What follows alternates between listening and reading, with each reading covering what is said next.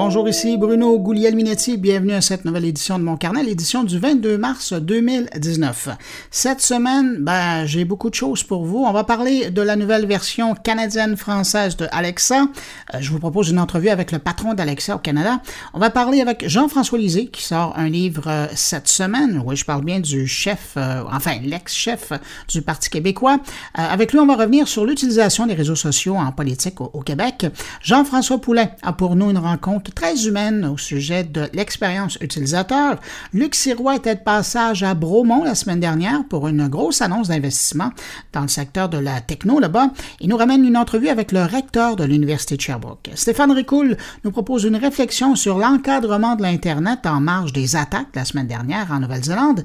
Et puis, actualité oblige, on va revenir euh, sur le dérapage du YouTuber québécois P.O. Baudouin, mais pour parler des conséquences possibles de pareils gestes pour l'avenir d'un influenceur mais juste avant de rencontrer nos invités de la semaine, avant euh, que je passe à ma revue de l'actualité numérique, petite salutation particulière à des auditeurs de mon carnet. Cette semaine, je voudrais saluer François Guignard, Elianson, Gilles Palin, Sophie Lambert, Yann Thériault et Gérard Couture. À vos six, merci pour votre écoute. Puis sinon, ben, évidemment, je vous remercie, vous qui m'accueillez encore cette semaine entre vos deux oreilles. Bonne écoute.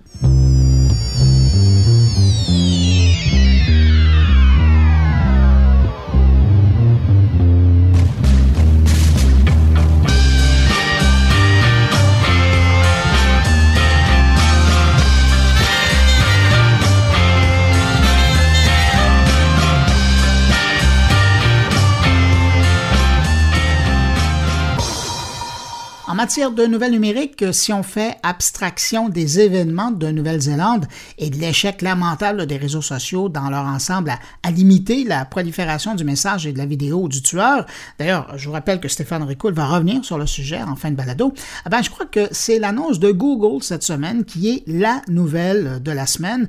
Google qui officiellement fera bientôt son entrée dans l'industrie du jeu vidéo en mettant en ligne sa plateforme de jeux vidéo basée sur l'info nuagique. Plateforme Stadia de Google, lorsqu'elle sera disponible dans quelques mois, ben, ça va vraiment venir bouleverser l'écosystème en place dans le paysage du jeu vidéo. Parce que depuis que l'industrie du jeu électronique existe, c'est assez simple et onéreux pour euh, le joueur. On devait avoir une console ou un ordinateur et acheter des jeux pour les jouer sur nos appareils. Ben, il y a quelques années quand même, il y a le distributeur Steam qui est venu modifier un peu le paysage, lui qui a parié sur la dématérialisation des jeux et leur distribution par Internet. Mais sinon, il n'y a pas grand-chose qui a changé.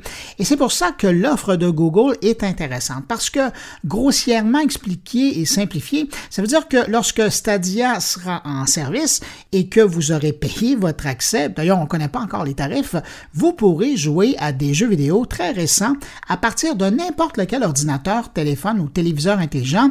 Et ce qui est important de savoir, c'est que ce ne sera pas l'appareil qui sera important, mais bien votre connexion rapide à Internet et l'utilisation du furteur Chrome sur l'appareil de votre choix pour voir le jeu sur votre écran.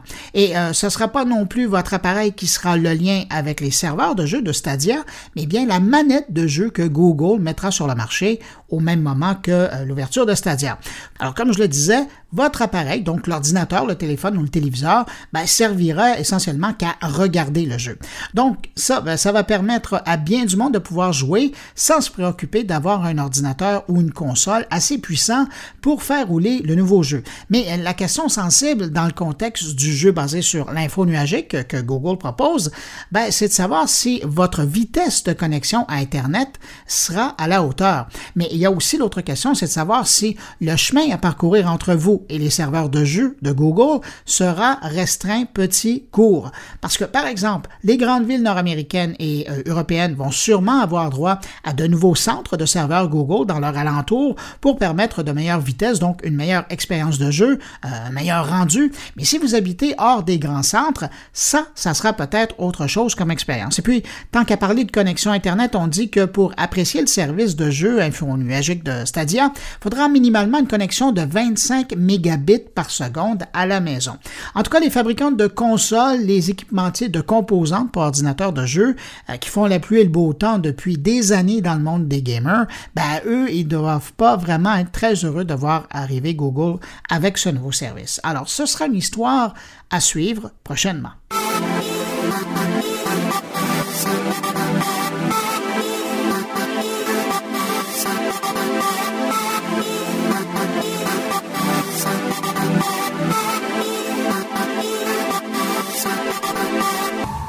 Le dérapage de la semaine à l'international, mis à part évidemment ce que je vous disais tout à l'heure, hein, le, manquement des réseaux sociaux dans l'histoire de la Nouvelle-Zélande, c'est Facebook qui décroche encore cette semaine le trophée. Imaginez, on apprend euh, cette semaine que l'entreprise a stocké en clair des centaines de millions de mots de passe de ses utilisateurs, des mots de passe auxquels ces 20 000 employés avaient accès ou auraient pu avoir accès.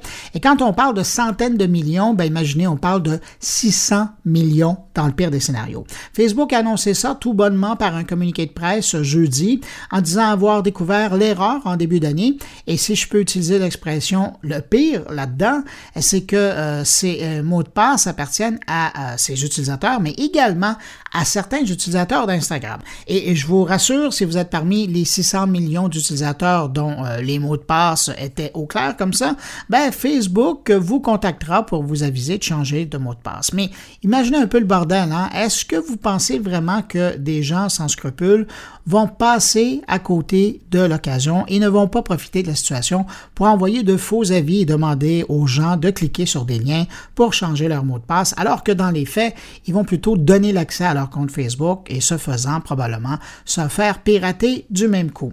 C'est un méchant bordel et euh, ça ne fait que commencer pour Facebook parce que vous pouvez être sûr qu'on va en entendre encore parler pendant quelques jours, sinon quelques semaines.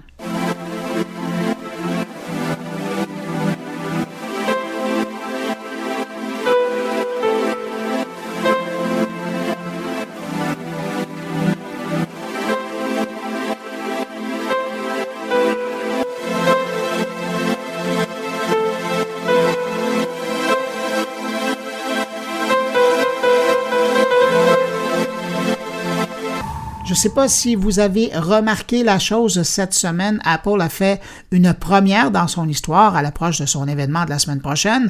Sa grande messe, son keynote, où l'entreprise doit annoncer des nouveaux produits, des nouveaux services. Eh bien, Apple, contre toute attente, a dévoilé avant l'événement plusieurs nouveaux produits, s'évitant au passage quand même les sempiternelles rumeurs et fuites d'informations. Donc, Apple a dévoilé dans sa boutique en ligne cette semaine de nouveaux ordinateurs, de nouvelles tablettes et de nouveaux écouteurs. Alors, avis aux intéressés. Mais si je reviens sur la chose, ça veut dire qu'Apple a évacué, euh, façon de parler, l'annonce de ces nouveaux appareils pour se concentrer sur l'annonce de nouveaux services. Et là, ça veut donc dire que Apple va très certainement nous présenter son service vidéo en ligne, genre Apple Vidéo, son service d'abonnement de magazine en ligne, genre Apple News Magazine, et qui sait peut-être même sa nouvelle carte de crédit Apple si on se base sur les informations qui circulent depuis quelque temps sur Internet on verra tout ça le 25 mars.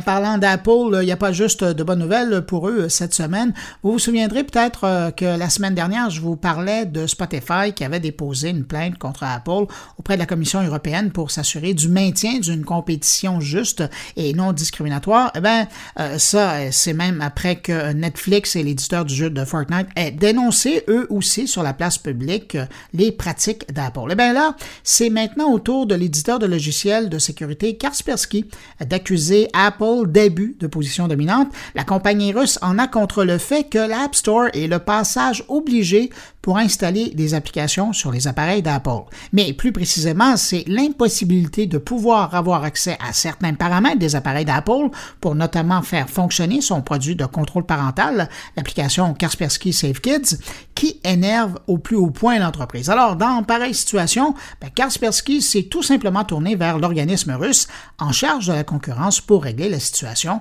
Alors, une autre histoire à suivre. Thank you.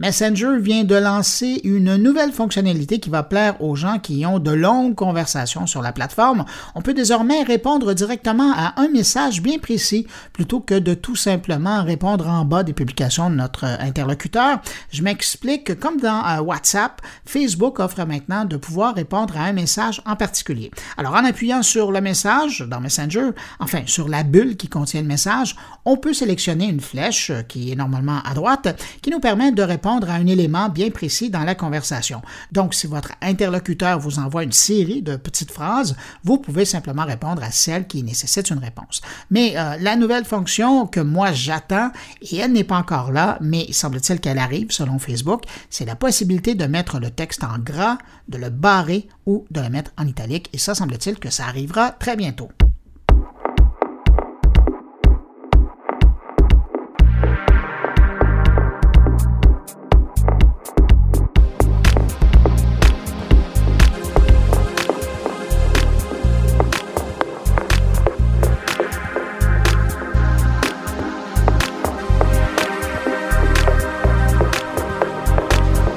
Je termine euh, ce petit clin d'œil à l'actualité de la semaine en parlant de cette étude concernant les antivirus pour Android. Si vous avez une tablette ou un téléphone qui fonctionne sous Android, ça va vous intéresser et sûrement ne pas vous rassurer. Cette semaine, le laboratoire indépendant de tests d'antivirus AV Comparatives publie les résultats de ses plus récents tests effectués sur les antivirus qui sont proposés pour protéger les appareils Android. Résultat, et ça c'est effrayant, le deux tiers des antivirus n'offrent aucune protection. AV Comparative a testé plus de 250 applications de sécurité qu'on retrouve dans le Google Play Store. Eh sur les 250, seulement 80 applications sont capables de détecter plus de 30% des logiciels malicieux euh, sans générer de faux positifs. Et si on regarde pour les applications qui réussissent la plupart des tests, donc qui sont beaucoup plus fiables, sur les 250 applications, seulement 23 ont réussi à bloquer tous les échantillons infectés ou douteux durant les tests. Alors évidemment, va vous demander quelles sont ces 23 applications euh, qui font le travail. Eh bien, sans surprise, hein, c'est essentiellement des applications proposées par les grands noms de la sécurité informatique, dont notamment Avast, AVG, euh, Bitdefender, E7, F-Secure, euh, Kaspersky, McAfee, Symantec et il y a même Trend Micro. Alors voilà l'information si vous cherchez un antivirus pour votre téléphone, ben, soyez bien attentifs et assurez-vous de faire affaire avec une grande marque, comme ça vous ne risquez pas d'être victime d'une petite cochonnerie qui pourrait infecter votre téléphone.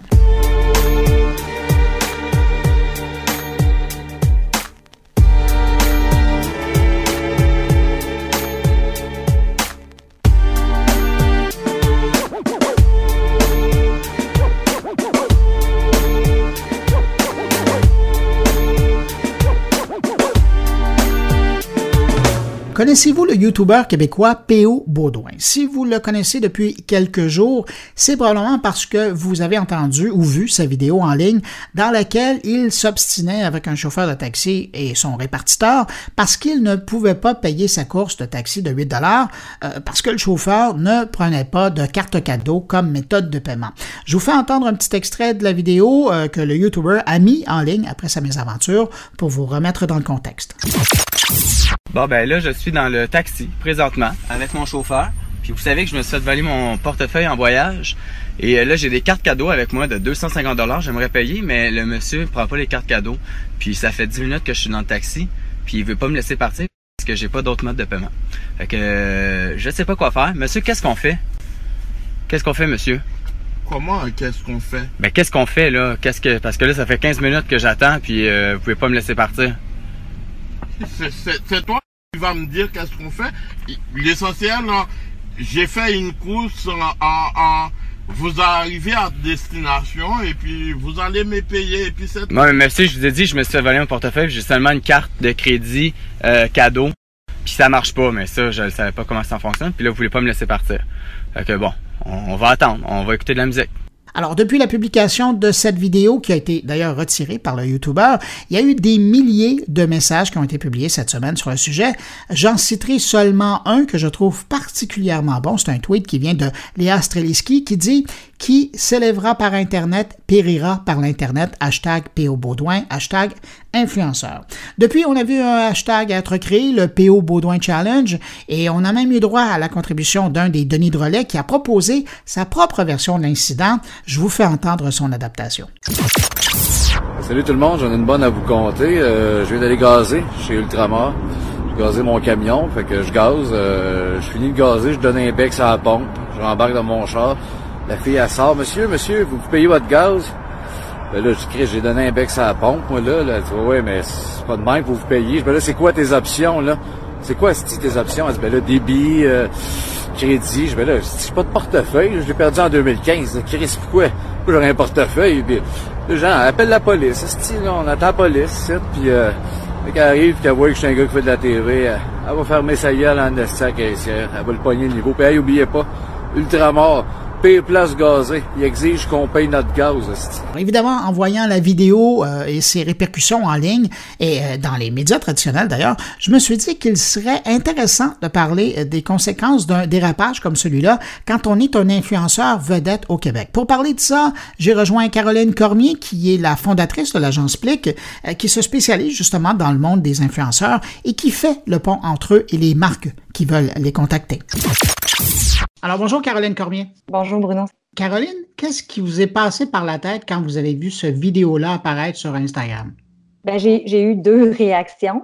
J'ai eu celle de personnes qui travaillent avec des influenceurs qui, qui vont contacter des influenceurs pour représenter des marques.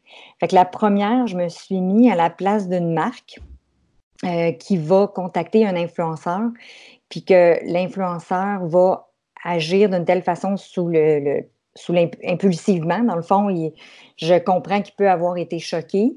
Euh, moi, en, tant que personne qui fait affaire avec des marques, c'est sûr que pour une marque, aujourd'hui, les marques ne veulent pas attirer l'attention ni la controverse. Fait en partant, il vient de perdre de l'argent en, contrat, c'est certain. Si on regarde, euh, au-delà des marques, il y a tout l'aspect télévision aussi que les, tous les diffuseurs vont devenir un peu plus réticents. Donc, ils veulent des gens qui soient honnêtes, fiables, euh, qui ne vont pas attirer la controverse. Puis, c'est quand, quand j'ai vu ça, euh, sur le coup, c'était un peu, moi, je l'ai perçu comme une crise de vedette. En, tant que personne, euh, quand je dis que je l'avais vécu de deux façons, si j'avais été un parent, que mon enfant aurait fait ça, que même s'il aurait eu 35 ans, ça n'aurait pas passé au conseil. Hein. Euh, je, je pense que j'aurais été pas mal plus direct. En tant que marque, c'est extrêmement décevant parce que euh, quelqu'un comme P.O. Baudouin, que je ne connais pas personnellement, mais il s'adresse à des jeunes. C'est des jeunes. Puis un jeune ne peut pas agir comme ça dans un taxi. Je peux comprendre que c'était sous l'impulsion, qu'il était fatigué, mais ça n'excuse rien. Euh, je, trouve ça triste en même temps. Quand on est rendu là, euh, c'est, tu sais, quand on pense, il euh, faut oublier ici la conscience sociale, c'était un acte irréfléchi. Je pense qu'aujourd'hui, il essaie de se racheter. Euh, hier soir, il a fait une vidéo. C'est malheureusement triste. Parce que c'est une chose de vivre la situation. Il aurait pu ne pas avoir de témoin, mis à part le chauffeur de taxi, mais c'est une autre chose de l'enregistrer et c'est un troisième geste de le publier. Et, c'est là où il y, a, où, il y a vraiment un dérapage important. Là. Oh oui, c'est, tu là, on peut se rappeler, là, pour nous, les plus vieux, là, qui écoutaient Mirador, dans le temps, c'était ça, là, qui faisait des crises, c'est, une crise de relations publiques d'un artiste. Euh, tu sais, je, je, trouve ça déplorable qu'aujourd'hui, si tu n'es pas capable de t'entendre, le, commun des mortels, moi ou toi, on est dans un taxi, ça nous arrive, euh, on va faire en sorte de contacter quelqu'un de notre famille qui vienne nous porter le montant. Jamais on va avoir pensé de filmer. C'est l'instantanéité. Euh, moi, j'étais mal à l'aise pour le chauffeur de taxi et la compagnie de taxi. Euh, je peux comprendre qu'aujourd'hui, ce matin, il était à Paul Arcan. Euh, j'ai écouté l'entrevue tantôt. Paul Arcan, il trouvait ça un petit peu, euh, sais, il, a dit, il est quand même assez direct. J'étais totalement d'accord avec les propos de Paul Arcan. Je comprends que lui a voulu se défendre tant bien que mal. A essayé de faire un, peu, on appelle ça euh, une gestion de crise. Là. Il a fait du RP un matin, il est allé se promener. Mais pour la marque, pour une entreprise, la prochaine fois, ils vont y penser peut-être à deux fois parce que tu ne le sais jamais quand est-ce que ça va redéraper. C'est presque un suicide, tu sais, dans le temps, on disait un suicide politique, là, tu sais, avec euh, Claude Charon, mais je dirais que c'est un suicide d'influenceur aujourd'hui. D'ailleurs, on va écouter un petit extrait de l'entretien avec Paul Arcan. Sincèrement, moi, je ne vous connais pas, là, c'est la première fois qu'on se voit, là, mm-hmm. puis je regardais ça hier, là, puis honnêtement, je vous ai trouvé, tu te dis, hey, ça donne l'impression, hey, moi, là, regarde bien qui je suis, là, je vais te filmer ça, je vais te mettre ça sur les réseaux sociaux. Diamond, mm. vous allez payer. Tu sais, ça faisait, ça faisait narcissique au bout. Mm. I'm the king, je suis un influenceur. Ça avait l'air de ça. Ben, je suis désolé si ça avait l'air de ça, mais je pense que les gens qui me connaissent, les gens qui me suivent depuis cinq ans, savent que je suis vraiment pas comme ça. Je suis quelqu'un d'authentique, puis je suis quelqu'un de vrai, puis... Moi, je suis le chauffeur de taxi. J'ai pas me faire suer par quelqu'un pour une course de 8 piastres. Ben non, ça vous tentait pas de marcher? Il y a évidemment les, marques qui pensaient à lui, qui vont se dire peut-être qu'on va se prendre une petite gêne, on va attendre de voir la chose. Peut-être qu'il y a carrément des, des, marques qui vont le fuir. Mais les marques qui présentement euh, sont avec lui ou, les marques qui travaillent, si on ne veut pas nécessairement parler de son cas, mais les marques qui travaillent avec un influenceur qui est pris dans une histoire comme ça où il a dérapé lui-même, c'est pas quelque chose qui lui est arrivé, ça a été un dérapage de sa part. Qu'est-ce que font les marques dans ce temps-là? Ben, tu sais, aux États-Unis, dernièrement, il y avait un influenceur, je me souviens plus de son nom. Euh, il avait été euh, au Japon, puis il y a comme une forêt où est-ce qu'il y a des gens qui vont se suicider. Puis, lui, il y avait, un, il y avait une entente avec Disney. Ben, Disney avait coupé carrément. Là, les marques vont réagir de plus en plus vite. Puis ce qui est triste là-dedans, c'est que moi, tout de suite, avant de voir la vidéo de, M. Baudouin, j'ai vu la vidéo euh, du Donny Drolet. Puis sur le coup, je ne comprenais pas, tu sais, puis a fallu, tu sais, j'ai refait la recherche, voyons donc, parce que j'étais en réunion. Euh, lui, ben oui, il a fait rire.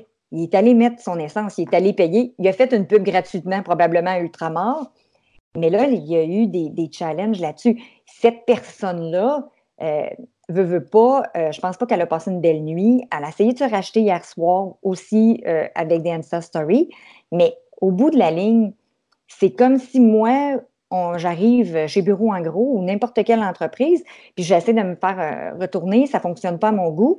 Bien, au lieu d'avoir un entente, je vais, mettre ça sur les réseaux sociaux. C'est comme si euh, on se garde une petite gêne. Puis pour les marques, ce que ça va faire, euh, je souhaite que ça tire une leçon tant pour les influenceurs, mais aussi pour les marques de dire c'est pas parce que tu engages quelqu'un que tu as tout le contrôle dessus puis que ça va fonctionner. Parce qu'on ne se le dira jamais assez.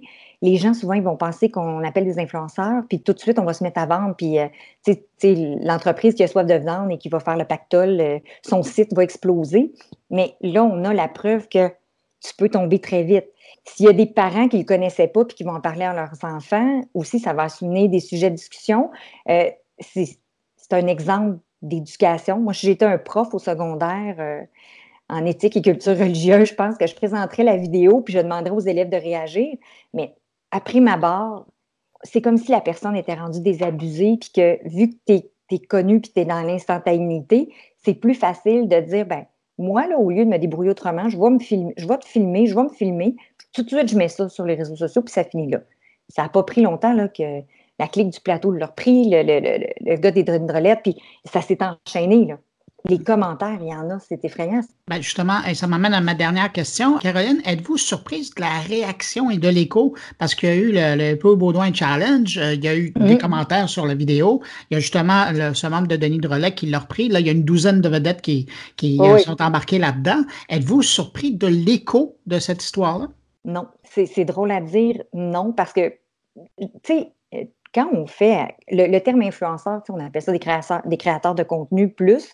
Puis, euh, les, YouTubeurs, quand ils deviennent à un certain niveau de popularité, ils, sont encore des créateurs de contenu, mais ils sont au stade des grandes vedettes. Fait moi, je le vois un peu comme un, affaire d'Éric Salveille. C'est comme une bombe, mais c'est lui qui a créé sa propre bombe. C'est pas une journaliste qui a fait une enquête. Donc, je suis pas surprise. Puis, comment je pourrais dire ça? Le web, ça peut être merveilleux, mais tu peux tomber tellement drastiquement.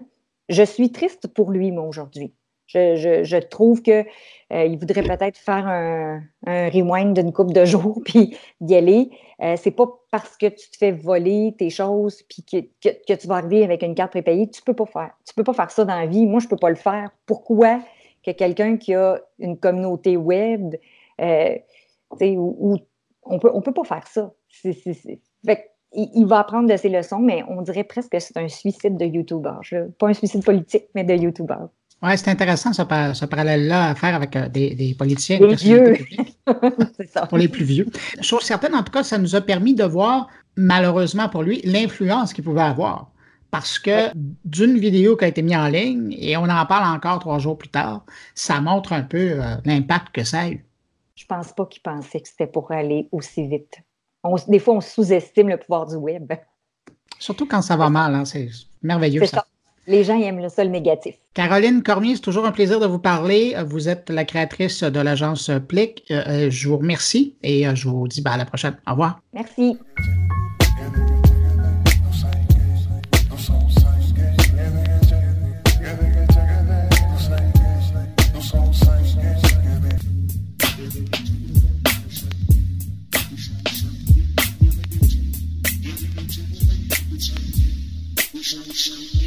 Cette semaine, Amazon annonçait l'arrivée de la version canadienne-française, entre guillemets, d'Alexa au pays.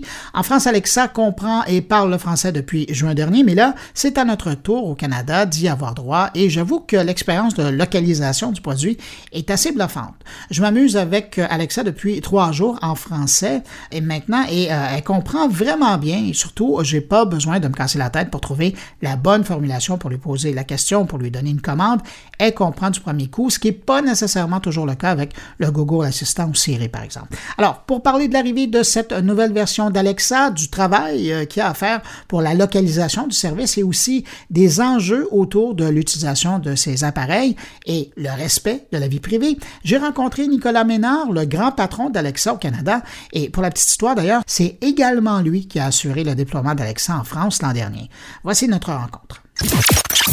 Dans le cas d'Amazon, euh, ce qui est particulier avec les appareils, c'est lorsque vous arrivez dans un marché, c'est pas une adaptation de concept, c'est vraiment une localisation du produit. J'aimerais ça que vous me parliez de cette euh, spécificité. Oui, et je suis très content que vous utilisiez ce mot de localisation parce que c'est très important pour nous. On ne parle pas de traduction, on parle de localisation. Je ne vais pas prendre une expérience qui est américaine, la passer à un traducteur et vous la, et vous la donner. Ça serait pas une expérience qui soit vraiment québécoise ou même du français du Canada. Donc ce sur quoi on vraiment on, travaille, c'est euh, comment est-ce qu'on peut localiser cette expérience? La localisation, elle, travaille, elle, elle est sur plein d'aspects. La première, elle est sur la, sur la localisation de la compréhension. La compréhension, elle commence par les accents. Quand on parle euh, du français euh, canadien, on va avoir plusieurs accents. On va avoir au Québec, on va avoir même au sein du Québec, euh, au sein de la province, plusieurs accents qu'il va falloir bien comprendre. Mais même quand on élargit au Canada, il va y avoir d'autres accents sur lesquels il va vraiment falloir être fin et pouvoir les comprendre. Ça, on le fait grâce à nos utilisateurs. Plus les gens l'utilisent, meilleur on est sur la compréhension et la compréhension des accents. La deuxième chose sur laquelle on se focalise d'un point de vue compréhension, c'est vraiment sur la compréhension des intentions. Le français est une langue extrêmement compliqué, euh, avec plein de, plein de spécificités. Euh, la première, c'est les homophones, où on va avoir plein de mots qui vont avoir la même prononciation et pourtant des, euh, des orthographes, voire des, des significations différentes. on peut parler des verbes du premier groupe, on peut parler de en, qui se peut s'écrire en ou an et qui veut vraiment dire quelque chose de complètement différent. Voilà, on va travailler sur tout ça et essayer de bien comprendre, grâce au contexte, quelle est la signification qu'on a. La deuxième chose, c'est quelle est euh, dans l'attention, quelle est la question et quelles sont les variations de questions. On voit qu'en français, il y a plein de variations euh, et quand on passe au côté euh, français canadien et au québécois, on va avoir aussi des spécificités.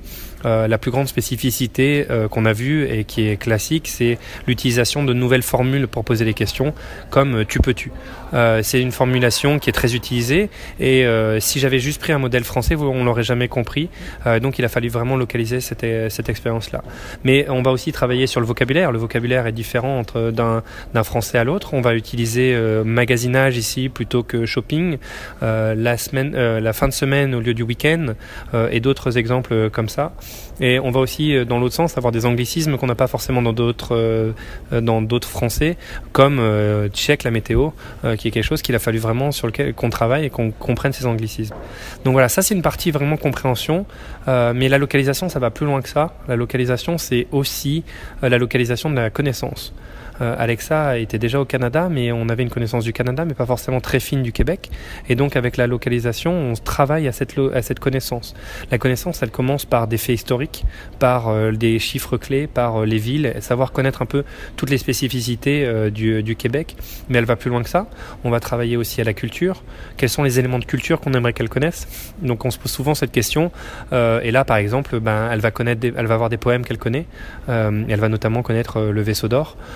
Qui est un des exemples. Mais on va aussi travailler à la culture sportive, donc euh, vraiment suivre le hockey et le soccer, euh, et aussi après avoir des, des, spécificités de connaissances autour de ses préférences. Alexa a une personnalité et donc les gens aiment bien lui poser des questions de qui tu préfères, quel est ton préféré. et donc on va chercher ces exemples-là. Donc elle va avoir une actrice préférée, elle va avoir des, des titres préférés, etc., etc qui sont aussi des éléments qui sont euh, localisés. C'est tout localisé effectivement. Euh, donc, euh, alors on peut avoir au Canada des, des équivalents. On pourrait avoir euh, l'actrice préférée d'Alexa et Ellen, Page. Ça peut être dans les deux. Ça peut être dans les dans, dans les deux Canada entre guillemets. mais on va aussi avoir des, des préférences locales et c'est pour ça par exemple qu'elle connaît le vaisseau d'or puisque c'est vraiment important pour la pour la culture québécoise et c'est ça fait partie de cette localisation. Un des derniers aspects sur la localisation, c'est aussi les références humoristiques, mais même la culture Donc euh, les gens adorent poser demander des blagues à Alexa. Donc on va avoir des blagues canadiennes, mais on va avoir aussi des blagues québécoises, tout ça en français canadien. Euh, et on va aussi avoir des références à la culture québécoise, à la culture télévisuelle ou à la culture humoristique. Et ça, c'est plus des éléments cachés. Euh, il va falloir poser la bonne question. Je vais pas vous les donner parce que ça fait partie du jeu. mais vraiment, c'est ça le point, c'est de réussir à, à, avoir ces éléments de contexte et de, culture. Quand on localise quelque chose, évidemment, bon, par exemple le vaisseau d'art, probablement quelqu'un qui vous a informé que c'était un incontournable au niveau de la poésie au Québec. Quand, euh, euh, parce que je, l'ai essayé, euh, il y a une commande qu'on peut demander à Alexa, c'est Alexa, tu me niaises. ça vient d'où ces expressions-là, ces décisions-là? Il y, a, il y a un comité autour d'une table qui décide que, ah, ça serait bon ça, ah, on devrait mettre ça. Comment ça fonctionne? Euh, il y a plusieurs sources à ça. La première chose qu'il faut comprendre, c'est que déjà, dans mon équipe, j'ai une équipe qui est dédiée à écrire du contenu pour le Canada et une équipe qui travaille sur l'anglais, mais aussi sur le français canadien. Donc c'est cette équipe-là qui est aussi, euh, ben, j'ai des Québécois dans cette équipe euh, qui sont donc en train de travailler sur la culture et qui se posent constamment cette question de comment est-ce que j'ai une expérience qui est véritablement locale. Euh, deuxième élément, on a beaucoup d'utilisateurs et donc les utilisateurs vont poser des questions et on va, on va pouvoir un peu comprendre quelles sont leurs attentes. Ils vont nous dire quelles sont leurs attentes, les questions qu'ils posent auxquelles ils n'ont pas de réponse et on va utiliser ça pour encore améliorer l'expérience. Est-ce que ça veut dire qu'à force d'entendre que Alexa se fasse demander un, genre d'information de telle façon, ben à un moment donné, elle apprendrait et quand on va lui poser la, la question de cette façon-là, elle va savoir qu'elle doit répondre à ce type d'information-là? Alors il y a différents types. Elle va s'adapter, au, elle va effectivement s'adapter euh, grâce aux algorithmes de, d'apprentissage automatique. Elle va apprendre d'elle-même sur certaines formulations. Donc si c'est des questions de formulation, oui, elle va pouvoir apprendre. Donc euh, si euh, au départ on savait pas gérer une certaine formulation et qu'on commence à la voir, elle va pouvoir y répondre. Quand c'est des éléments de contenu, c'est un peu plus différent. il y a la question de savoir si on a compris la question, mais aussi si on a la réponse à cette question. et donc on peut comprendre la question, mais ne pas avoir la réponse. et dans ce cas-là, c'est nous qui allons travailler à s'assurer qu'on ait une réponse. Si c'est une réponse factuelle, généralement, c'est des choses qu'on peut avoir euh, dans différentes sources. Si c'est des réponses plus non factuelles, typiquement euh, dans les préférences ou euh, tu me niaises, sont des, des, réponses de contenu. Et donc c'est toujours l'équipe dont je vous ai parlé tout à l'heure qui va s'occuper d'avoir une réponse pour ce genre de questions. Ah, Monsieur Hénard, il y a un élément, je pense que quiconque a, essayé euh, Alexa ou, une borne intelligente trouve ça assez fascinant et bluffant de, la façon que ça fonctionne et ce que ça euh, et comment on peut l'utiliser au quotidien. La question qui est soulevée cependant, c'est la protection de la vie privée. Hein. ça revient toujours cette question-là. Comment chez vous, chez Amazon, vous vous assurez de respecter la vie privée des gens dans le contexte d'une borne branchée? Euh, la vie privée, euh, c'est euh, très important pour nous. La confiance des clients, c'est le meilleur atout qu'on a et c'est vraiment quelque chose sur, dont on fait, auquel on fait très attention. Il faut savoir que dès la conception de nos appareils, on a mis la vie privée au sein de la conception. dans tous les appareils Echo que vous avez, vous avez un bouton micro qui permet de couper électriquement le micro. Le mot électrique est très important. Vraiment, on coupe l'alimentation de tous les micros, il ne peut rien se passer. Euh, il y a d'autres euh, niveaux de protection de la vie privée. Le deuxième, c'est que on a un anneau de couleur qui apparaît quand vous parlez avec euh, avec Echo, avec votre Echo et que vous parlez à Alexa. et cet, anneau est là aussi pour montrer clairement et physiquement qu'on est en train de diffuser et qu'on est en train d'analyser la requête et d'y répondre. Et enfin, on, donne aussi le contrôle euh, total aux utilisateurs sur leurs données. Vous pouvez depuis l'application Alexa avoir accès à vos données, euh, à vos interactions avec Alexa ou sur, euh, ou sur le site. Vous pouvez avoir accès à toutes ces données. Dernier point qui est très important pour nous, c'est que toutes ces données, elles sont utilisées uniquement pour améliorer les algorithmes d'Alexa. On les utilise pas en dehors d'Alexa. On les utilise même pas sur Amazon.ca pour, pour vous faire des recommandations. C'est véritablement gardé pour juste améliorer les algorithmes d'Alexa.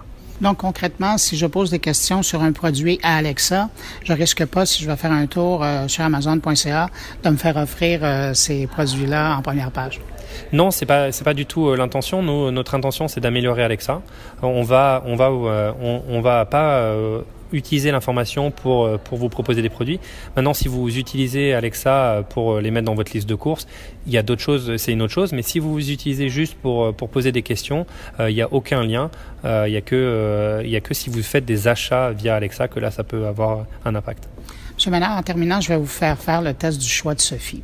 Je sais que vous êtes le père de tous ces appareils-là, mais quelqu'un qui veut s'initier à la technologie, à Alexa, il commence par où? Ça va vraiment dépendre de ce qu'il veut faire. Et euh, il y a plusieurs, en fait, on a, plusieurs gammes et notre volonté, c'est d'offrir le plus de choix possible, justement selon ce que vous voulez faire. Euh, si vous voulez essayer la, domotique, on va avoir le Eco Plus qui a un concentrateur pour maison intelligente intégrée qui rend la maison connectée mais extrêmement facile et en 3 minutes une ampoule Philips Hue elle est connectée à votre appareil Alexa et vous pouvez essayer.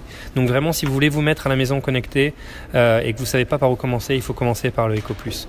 Si vous voulez un appareil qui vous permette d'écouter de la musique un peu dans votre salon, euh, qui vous permette d'aller avec Alexa, vous allez avoir l'Eco. Si vous voulez euh, plutôt ajouter Alexa dans d'autres pièces ou euh, juste essayer de comprendre sans avoir pour, autant besoin d'une puissance euh, sonore très forte, vous pouvez utiliser le, Echo Dot qui est le plus petit. on a aussi un nouveau produit qu'on vient, vient de lancer, qui est le Echo Input, qui est un tout petit produit qui n'a pas de haut-parleur pour le cas, et qui est fait pour les gens qui ont déjà un système de, de haut-parleurs et qui veulent juste les rendre intelligents avec Alexa, et c'est l'appareil idéal pour ça. Merci beaucoup pour l'entrevue. Merci à vous.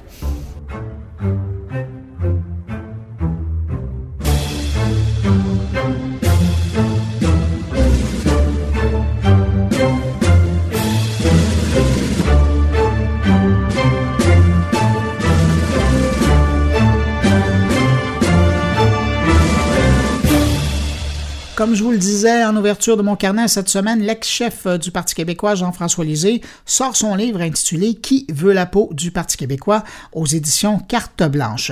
Vous l'avez peut-être vu, à tout le monde en parle, vous l'avez peut-être entendu lors d'une de ses entrevues à la radio, mais là, je vous propose quelque chose de spécial, vraiment d'inédit. Jean-François et moi, nous nous connaissons depuis une bonne dizaine d'années. C'est d'ailleurs euh, ce qui va expliquer le tutoiement lors de l'entrevue.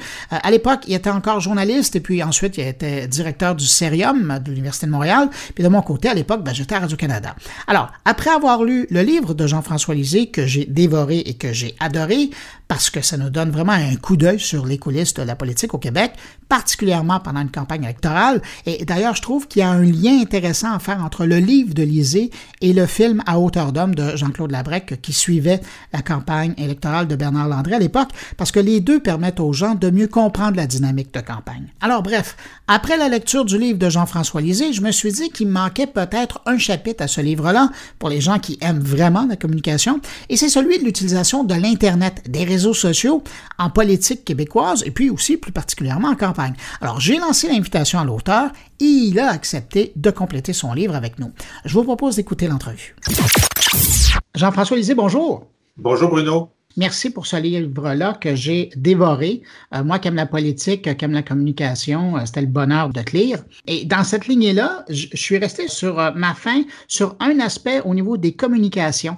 Puis je t'ai lancé la perche en disant, j'aimerais ça approfondir ce chapitre-là, peut-être même arriver à une 52e leçon de politique appliquée, parce que dans ton livre, tu en as déjà 51, ce qui est énorme pour l'apprentissage de, de quelqu'un qui s'intéresse à la politique. Jean-François, d'abord établissons une chose. Je t'ai entendu dans des entrevues dans les médias, en guillemets, traditionnels, et à l'occasion, t'aimes rappeler que tu es blogueur. Et effectivement, avant de devenir chef du parti, euh, avant de devenir député, euh, tu as été dit d'abord, tu as été journaliste, évidemment, et euh, patron du Cérium, mais tu as aussi été, donc, avant ce, visage politique, un blogueur. D'abord, Bruno, merci pour tes bons mots. Je suis content que tu aies aimé parce qu'on ne sait jamais comment les gens vont recevoir la chose. Hein. Le livre appartient à, à son lecteur et à ses lecteurs.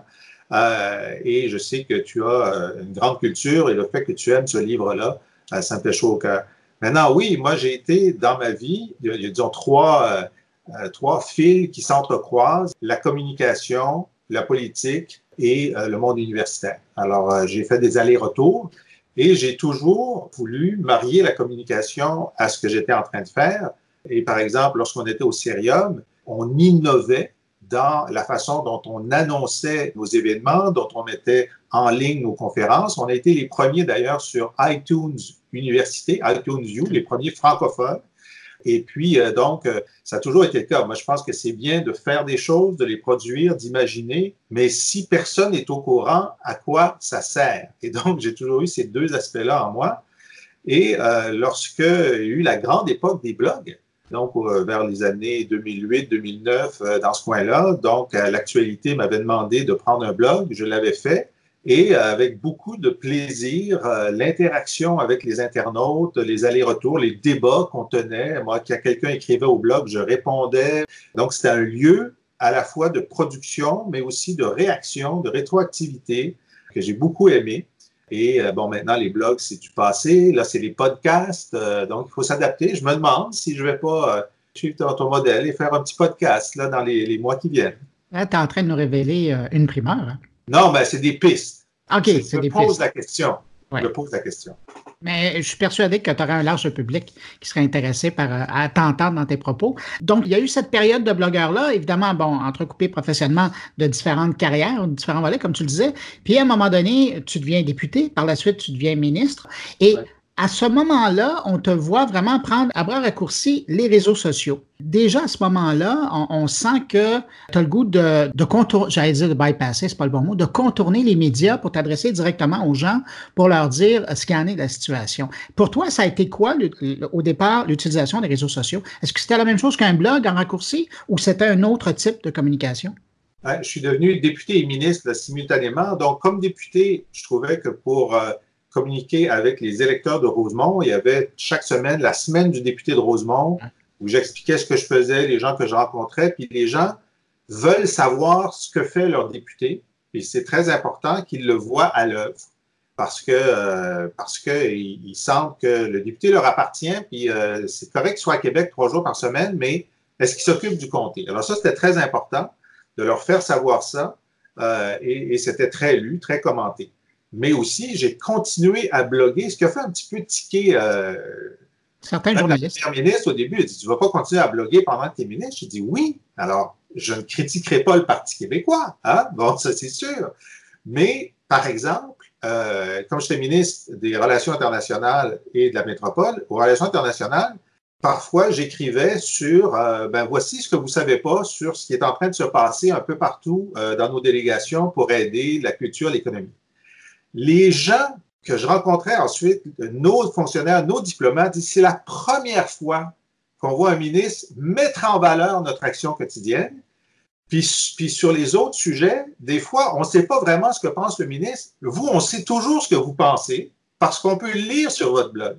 Et donc, ça, ça a augmenté la qualité de la communication juste avec les gens qui, qui faisaient partie du ministère. Ça, c'était intéressant j'ai jamais pensé que le blog euh, Facebook ou Twitter, là, je me suis beaucoup embarqué sur Facebook, là, ce que, ce que je faisais pas avant. Euh, j'ai jamais pensé que ça pouvait remplacer euh, le, vecteur traditionnel qui sont les grands médias qui restent le principal lieu de prise d'information de l'électorat de très loin. Mais ça ajoute, ça ajoute, si vous voulez voir le texte intégral, si vous voulez pas juste voir la clip de 30 secondes, si vous voulez aller au bout euh, de, la chose, c'est important. Et, euh, et, moi, ça m'a toujours servi. Euh, puis, par exemple, à la fois pour exprimer une position en plusieurs paragraphes, que les gens comprennent bien les nuances. Les nuances passent mal aux nouvelles, ils passent mieux à l'écrit ou sur Facebook, faire des mises au point ou empêcher une fausse nouvelle de partir. Alors ça, c'est très important maintenant dans le monde politique. Il y a un commentateur, un journaliste qui dit quelque chose qui n'est pas tout à fait vrai ou ça arrive, le contraire de la vérité.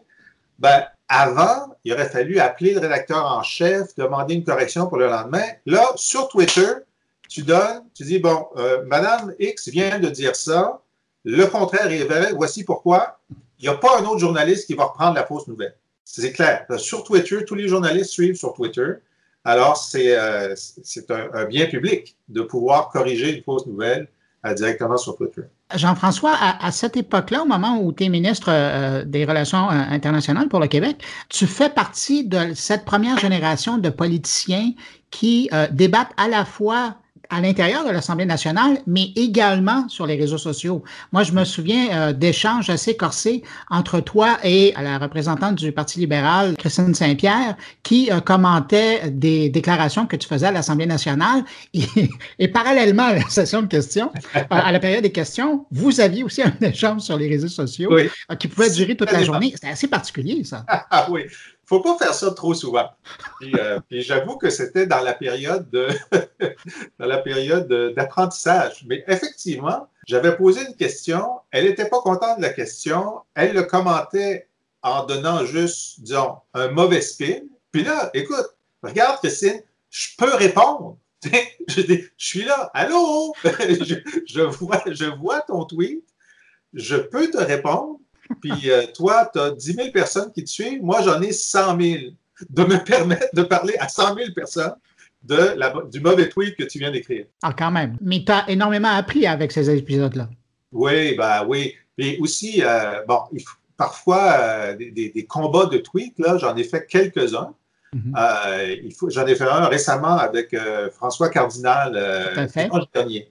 Il faut rester sur les faits. Il faut être civil. Alors moi, je dis toujours cher François Cardinal, etc. Bon, euh, cher Christine Saint-Pierre, cher docteur Barrette, euh, parce que les gens présument la méchanceté et la mesquinerie sur Twitter. Sans doute parce que c'est le mode de communication général, la méchanceté et la mesquinerie. Alors, si tu veux dire quelque chose, d'abord, sois civil et si possible, sois drôle. Et si tu es drôle, écris que tu es drôle parce qu'il y a des gens qui ne comprendront pas que tu es drôle. Alors maintenant, il y a des émoticônes qui montrent que tu es ironique, etc., parce qu'il y en a qui ne comprendront pas. Alors, j'ai eu des tweets faits avec François Legault aussi sur le mode humoristique. Puis c'est le fun lorsque l'autre politicien décide d'être ironique aussi. Bon, ça montre un côté que, bon, on n'est pas toujours là euh, fâché euh, euh, et on sait prendre les choses avec, avec un peu de légèreté. Mais ce qu'on m'a jamais vu faire, c'est insulter quelqu'un sur Twitter. Jamais, jamais, jamais. On n'est pas dans l'insulte. Euh, on est dans le débat euh, et il faut respecter ça. Tout peut se dire, même les choses les plus dures, euh, sans tomber dans l'insulte ou la vulgarité. J'ai souvent été très dur. Des choses sont inacceptables. Le premier ministre est un tricheur je vais quand même prendre 1200 pages pour vous le démontrer parce qu'on ne dit pas ça à la légère. bon. mais, euh... mais, mais, justement, on fait un bond dans le temps. Euh, il y a eu la campagne euh, au leadership du Parti québécois et encore là, je ne me trompe pas, hein, les réseaux sociaux t'ont permis de te démarquer des autres candidats. Oui, ben encore, parce que bon, le, défi que j'avais dans les deux campagnes, la campagne au leadership et la campagne, la campagne générale, c'était c'était que les gens avaient de moi euh, une perception négative de quelqu'un qui était froid. Bon, les gens disaient, c'est un intellectuel. C'est vrai, je l'assume. Bon. Euh, mais c'est un gars froid, hautain, snob. Euh, non. Puis je vais vous le démontrer parce que j'ai pas besoin de me forcer. J'ai hérité de mon père un grand sens de l'humour. Alors, j'aime l'humour, puis je vais vous le montrer, puis je vais faire des blagues.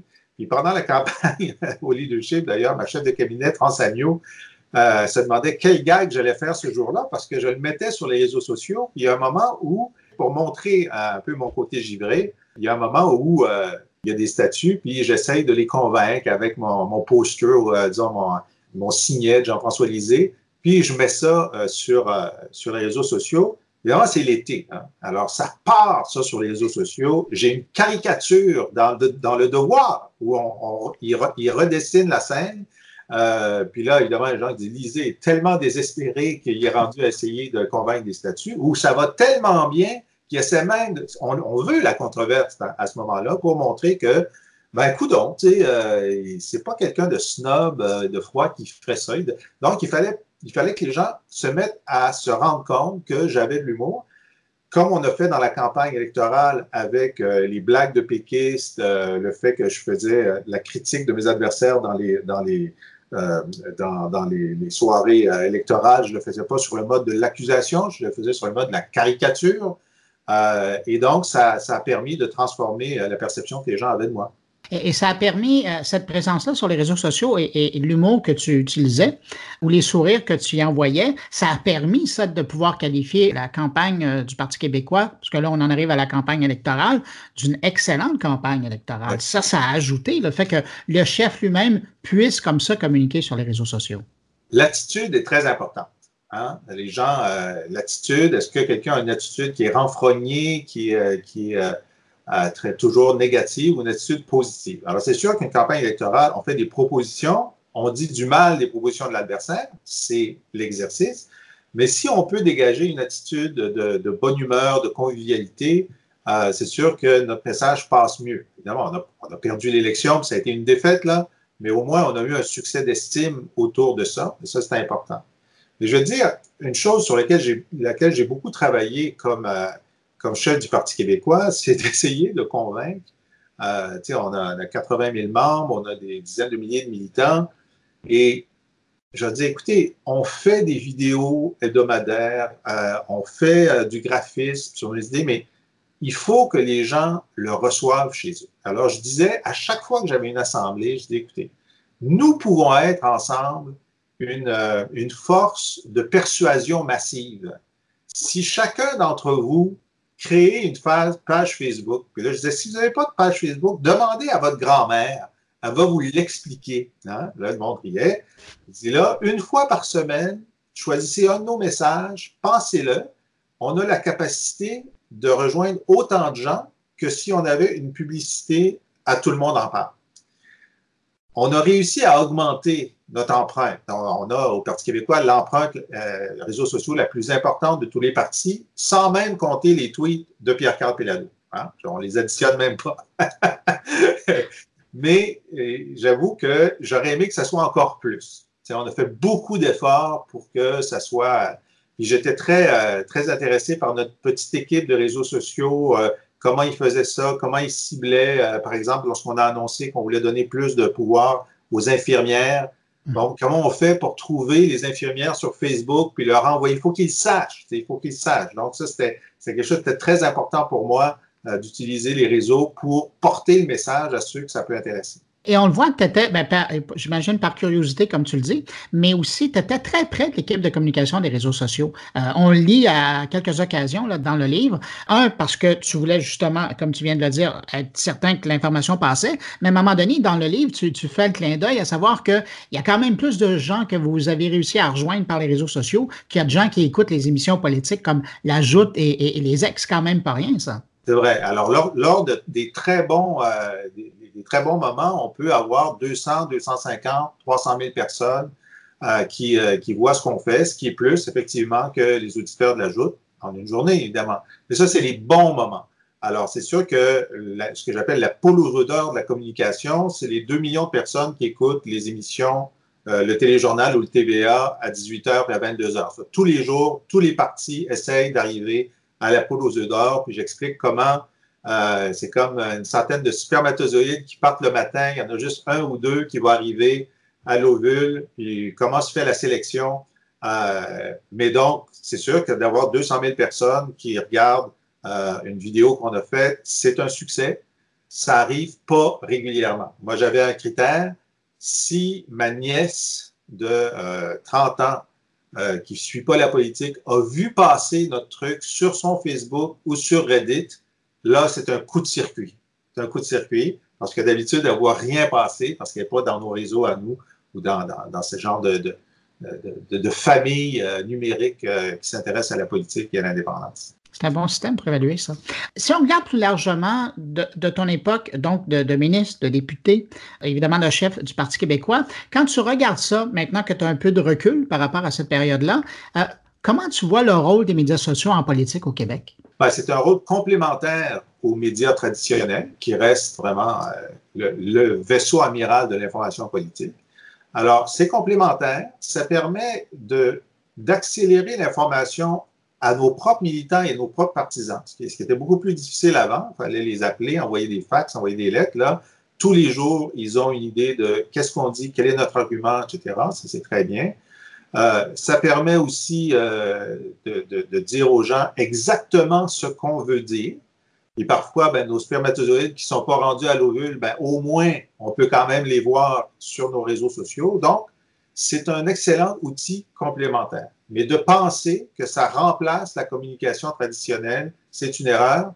Et je pense que ça n'arrivera jamais, parce que comme tu le sais très bien, toi qui suis ça de près, euh, les gens, même sur leurs réseaux sociaux, s'abreuvent auprès des grands médias en cliquant euh, chez Radio-Canada, chez la presse, à Québécois, etc et on, revient toujours à ceux dont c'est la tâche de rapporter les événements politiques, les controverses, les propositions.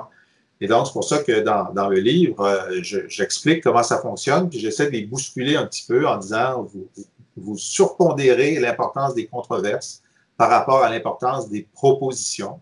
Jean-François, je le disais euh, au tout début de l'entrevue, euh, je, me souhaitais et je souhaitais aux auditeurs de mon carnet presque une 52e leçon de politique avancée qui concernait la communication euh, numérique.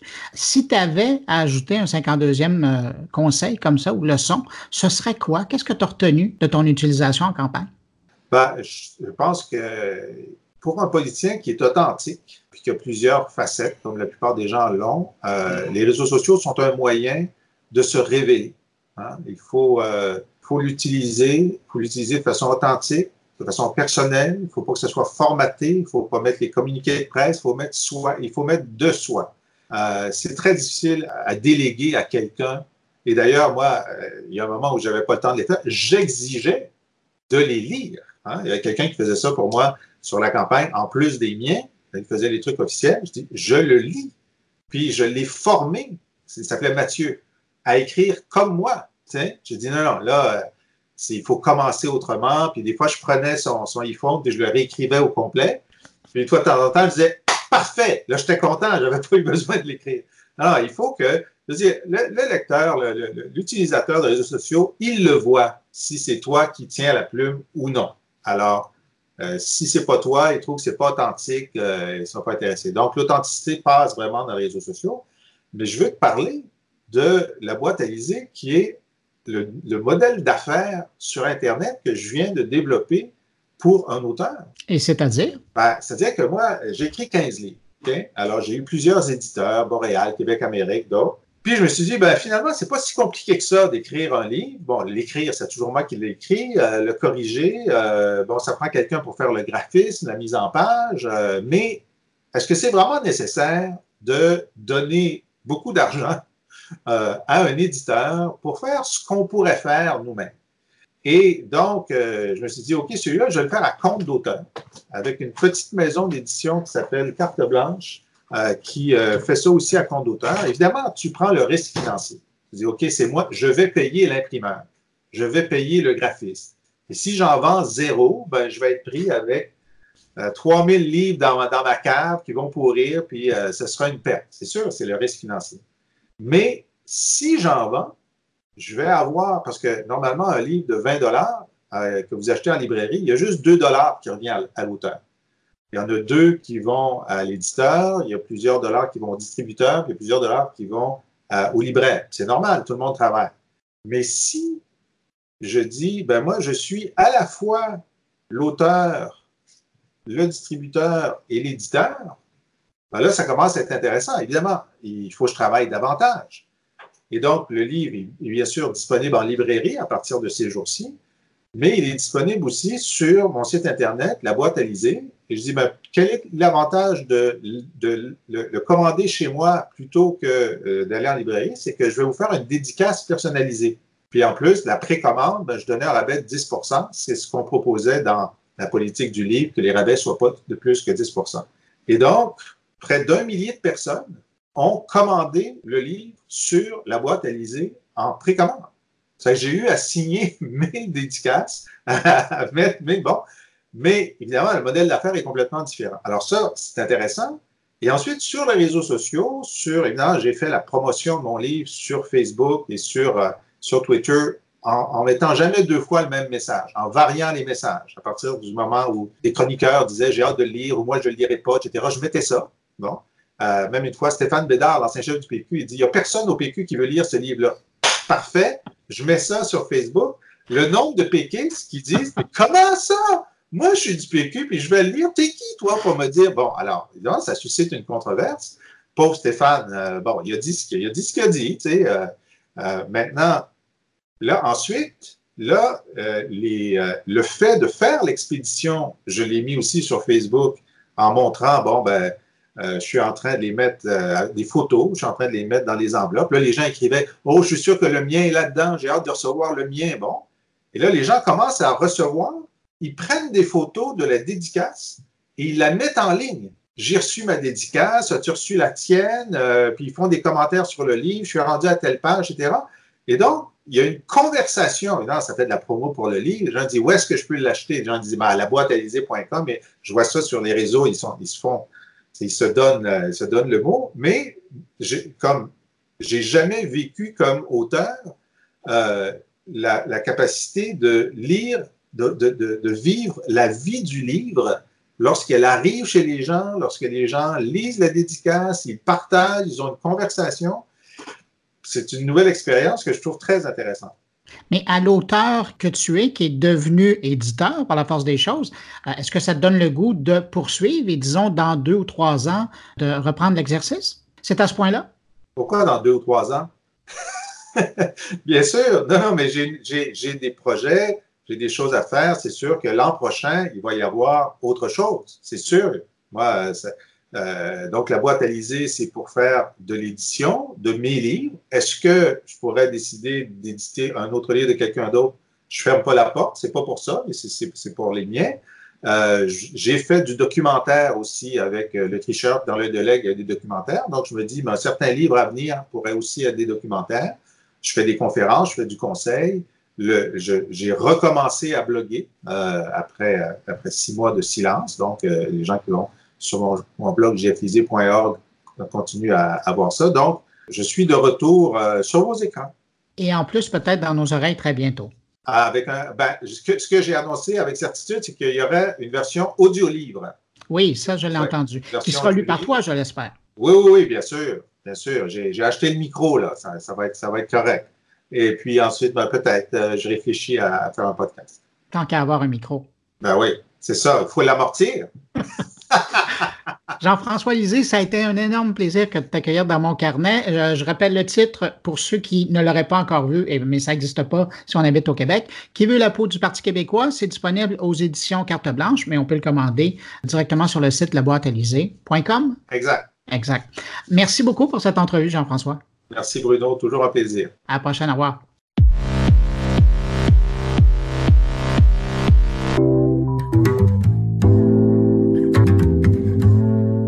Maintenant le temps d'aller rejoindre Jean-François Poulain. Bonjour Jean-François. Bonjour Bruno. Jean-François, euh, cette semaine, tu as pour nous une rencontre. On passe d'une rencontre humaine à une rencontre humaine. Euh, c'est ce que j'avais avec euh, Jean-François Lisée. Et là, toi, tu as pour nous un professionnel du UX, mais dans un contexte où ben, c'est vraiment le côté humain aspirationnel que vous nous partagez cette semaine. Absolument, ben oui, bonjour Bruno. Puis oui, effectivement, cette semaine, j'ai interviewé euh, Frédéric Blache, qui euh, travaille, euh, qui a sa propre entreprise dans ce domaine-là depuis plusieurs années.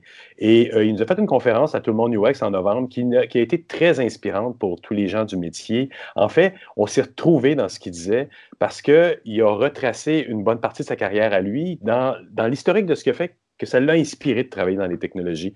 Puis moi, je me suis reconnu, puis j'étais surpris parce que même les plus jeunes se retrouvait là-dedans aussi. On, se retrouve à faire de la technologie, on se retrouve à faire des interfaces pour des humains, puis on se dit, Colin, que ça ressemble à, ce que j'ai vu au cinéma, ou comme j'aimerais que ça ressemble à ce que, j'ai, ce, que je, ce que je suis en train de faire, à ce que j'ai vu qui va être dans le futur, mais on, s'adonne à faire le futur à travers ce qu'on a vu dans, dans, tous ces films-là. Et, toute cette inspiration-là, on avait parlé à travers un livre, Make It So, hein, dont on a parlé dans un podcast à l'automne. Donc, il y a tout cet aspect-là, euh, ben, ça l'a inspiré beaucoup, ça l'a inspiré sa conférence. Puis aujourd'hui, mais aussi dans un aspect humain et, conversationnel, ben, on, se jase de ça, euh, justement. Ben, regarde, Jean-François, on n'ira pas plus loin dans la présentation. On va écouter tout de suite l'entrevue. Merci beaucoup pour euh, ton entrevue et on se retrouve la semaine prochaine. Parfait, Bruno, merci. C'est ce que je disais, genre, c'est à quel point il y a 15 ans, même 20 ans, genre, euh, je sortais de l'école de design, puis j'avais l'impression que j'étais j'étais dans une case qui n'était pas compartimentable. Tu comprends, genre, qui pas. Euh, mes amis en design graphique ne comprenaient pas nécessairement ce que je faisais. Le monde en design d'objets, en design industriel ne comprenait pas tout à fait ce que je faisais. Et puis, euh, ils ne comprenaient pas que je faisais ce qui me faisait triper, dans le fond, c'était de faire des flows, des formulaires ou, euh, ou même concevoir, dans le fond, des expériences à ce moment-là, vraiment web, euh, les téléphones puis les, tablettes n'étaient pas vraiment une réalité. mais euh, puis à quel point tu te projettes 15 ans plus tard ou 20 ans plus tard, puis à quel point aujourd'hui, dans le fond, ce que j'avais dans ma tête se matérialise dans le milieu, dans ce qu'on lit, dans même ce que cherchent les jeunes à faire comme profession. C'est malheureusement, genre, ce qu'ils cherchent même comme formation, ça, je trouve que c'est pas encore, je te dirais, euh, au diapason de la réalité du marché. Mais tu sais, je trouve ça fascinant de voir à quel point ce que j'avais dans ma tête, que je m'étais armé à découvrir ou à façonner, puis qui m'intéressait, puis je me disais, non, moi, c'est vraiment ça qui m'intéresse. À l'époque, je, qualifiais ça quasiment de design industriel, mais virtuel. Tu sais. Mm-hmm. Puis euh, à quel point aujourd'hui, dans le fond, ça fait totalement du sens. Non seulement ça fait du sens, mais c'est comme la job la plus cool au monde. Hein. Tout le monde tout le monde triple là-dessus. Euh, c'est un sujet qui est extrêmement présent dans les conversations avec les clients, dans les compagnies, dans les entreprises, dans les objets, dans les. Fait que, euh, Parce que c'est ça qui a évolué dans notre métier. Oui. au début, on a on pensait que ça allait être juste des interfaces. On se doutait, des gens comme toi et moi, on se doutait déjà, puis c'était ça ta conférence aussi, c'est que ça allait toucher à beaucoup plus que ça et ça devait toucher à beaucoup plus. C'est ça l'impact. C'est ça que je disais de la science-fiction. quand j'étais jeune, j'écoutais des films. Ben, c'était pas juste des interfaces, c'était l'impact que ça pouvait avoir sur l'environnement. Sur, mm-hmm. euh, je donnais l'exemple dans 2001, une Odyssée de l'espace, quand j'étais jeune, puis je voyais, euh, je veux dire, euh, téléphoner sa fille en vidéoconférence comme on le fait en ce moment. Genre, je trouvais ça fascinant. Et à la fois normal. Oui, c'est ça. Ah, c'était sa fête, puis elle lui demandait qu'est-ce que tu veux comme cadeau, puis elle était là, ah, je veux un lapin.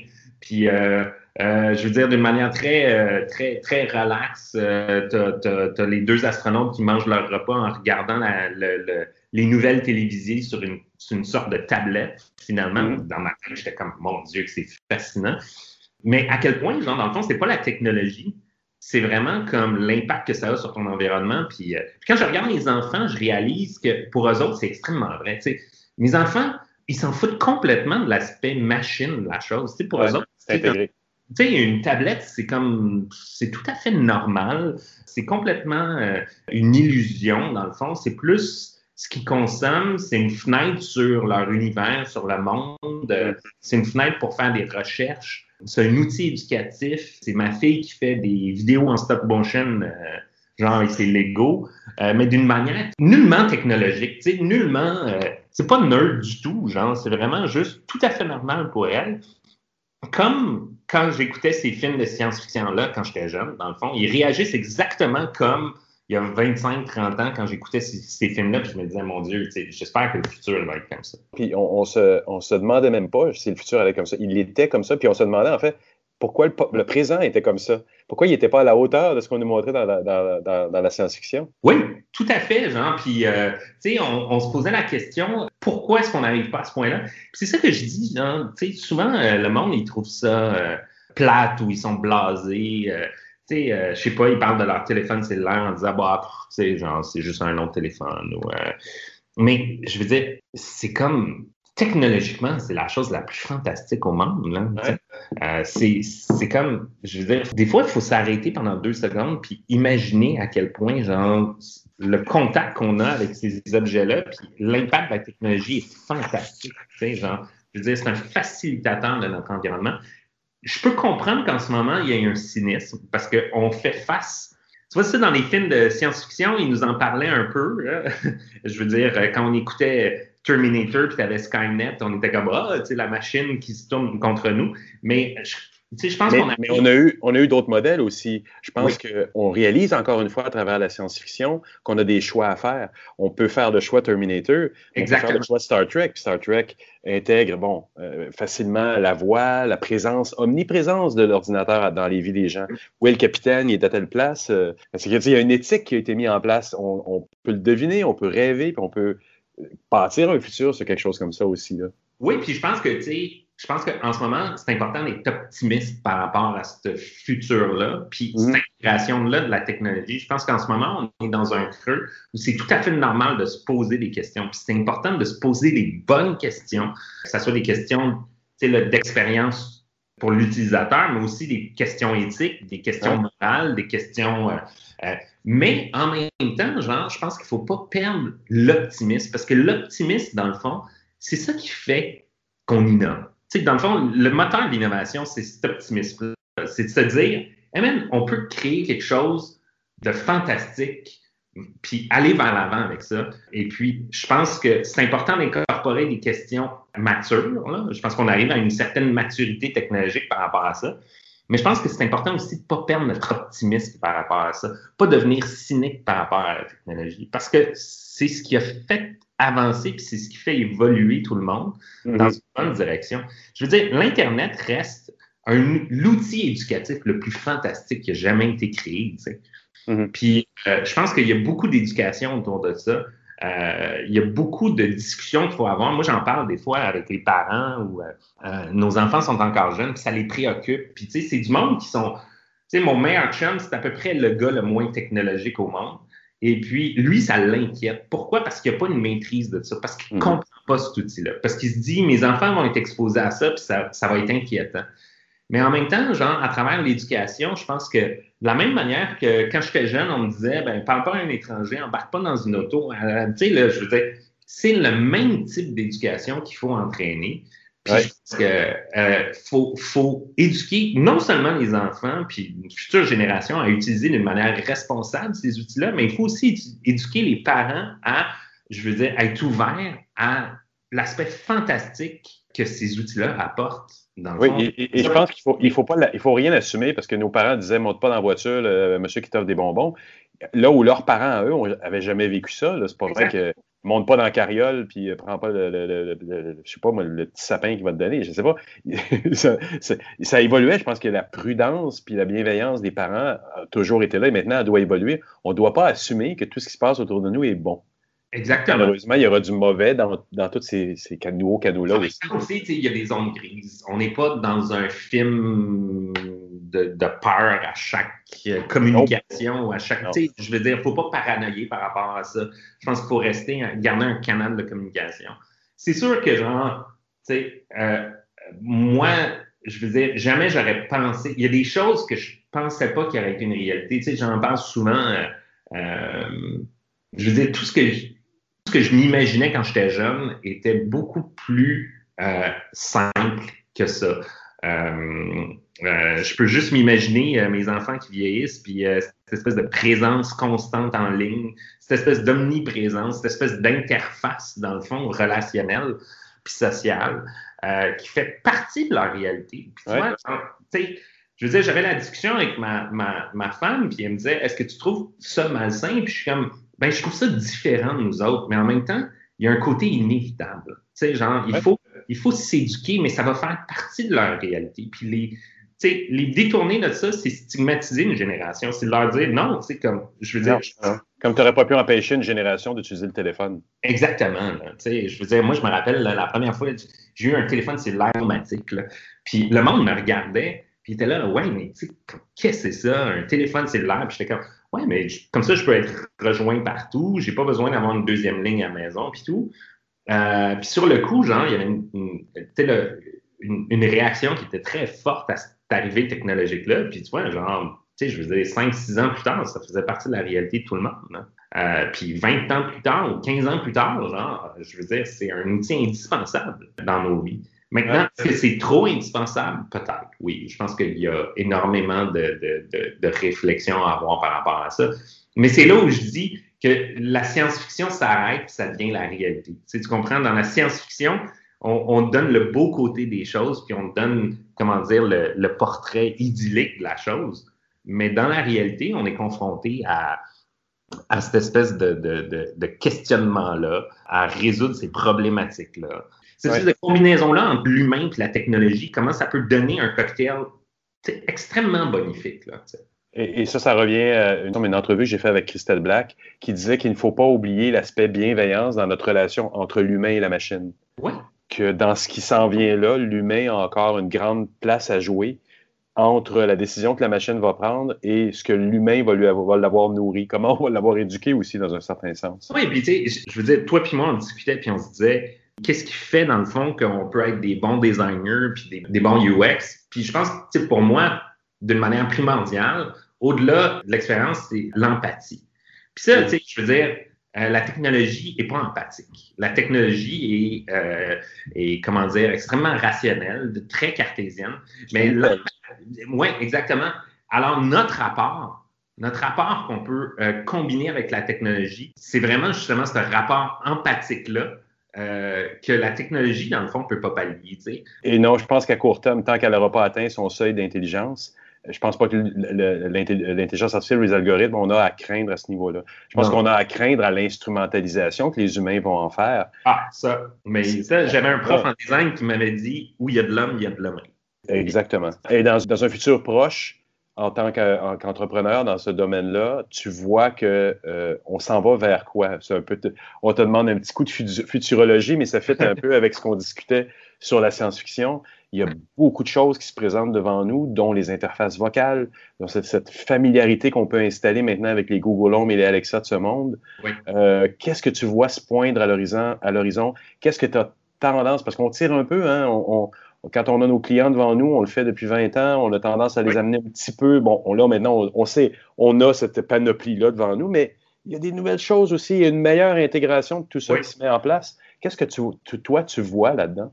Ben moi, il y a trois choses. Euh, c'est sûr, les assistants vocaux puis les interfaces vocales sont super intéressantes. Euh, je pense que ce que j'aime, moi, c'est d'éliminer un, une couche d'interface ça devient naturel total. Mais euh, en même temps, genre, je te dirais que quand ça marche, ça marche, mais c'est tellement frustrant quand ça marche pas. Mm-hmm. Puis, euh, je pense qu'on est rendu, nos, nos, attentes par rapport aux interfaces vocales sont tellement hautes parce qu'on est tellement habitué à ça ouais. que y a le niveau de déception d'un utilisateur régulier, là, qu ce qu'on appelle pas un power user, peut être très grand par rapport aux assistants vocaux. Euh, et, et, son décrochage aussi rapide si Exactement. satisfaction. Quand, mm -hmm. Ah, je comprends pas le terme. Euh, ouvre les lumières. Ah, je comprends pas parce que dans le fond, Google, il comprend pas comment on peut ouvrir une lumière. On allume une lumière. Mais tu sais, tu vois ce que je veux dire? Genre, c'est un détail. Un humain comprend ça, mais une machine, elle, elle comprend pas ça. Fait que, ouais. je pense qu'on n'est pas encore rendu là. L'autre affaire que je trouve super intéressante, c'est euh, la réalité augmentée. Ça, je trouve qu'il euh, y a quelque chose d'extrêmement intéressant derrière ça. Encore là, je te dirais que le plus grand limitatif, dans le fond, c'est l'acceptation sociale. Euh, je pense qu'on l'a vu avec les Google Glass, le monde tripait pas pour des bonnes raisons. Genre. Mais je pense que la réalité augmentée peut euh, être extrêmement bonifique. Qu'on parle de traduire en temps réel à travers son téléphone euh, je te dirais, une langue étrangère quand on voyage.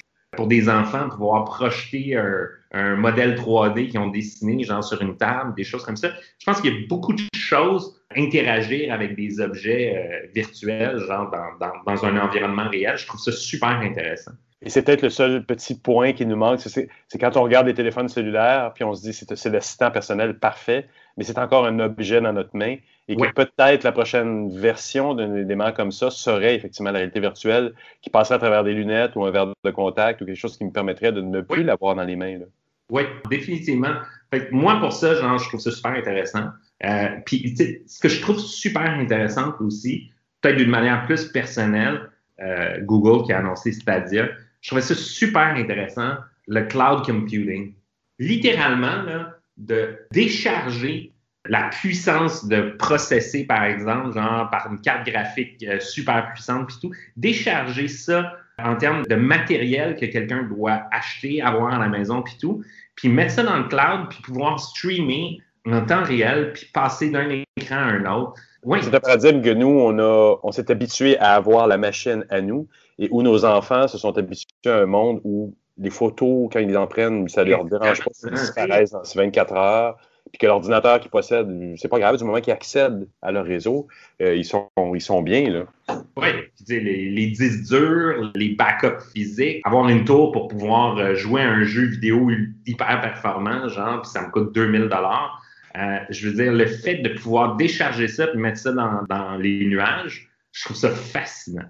Genre, vraiment fascinant. Écoute, Frédéric, je voudrais te remercier beaucoup pour cette entrevue. Ça me fait plaisir.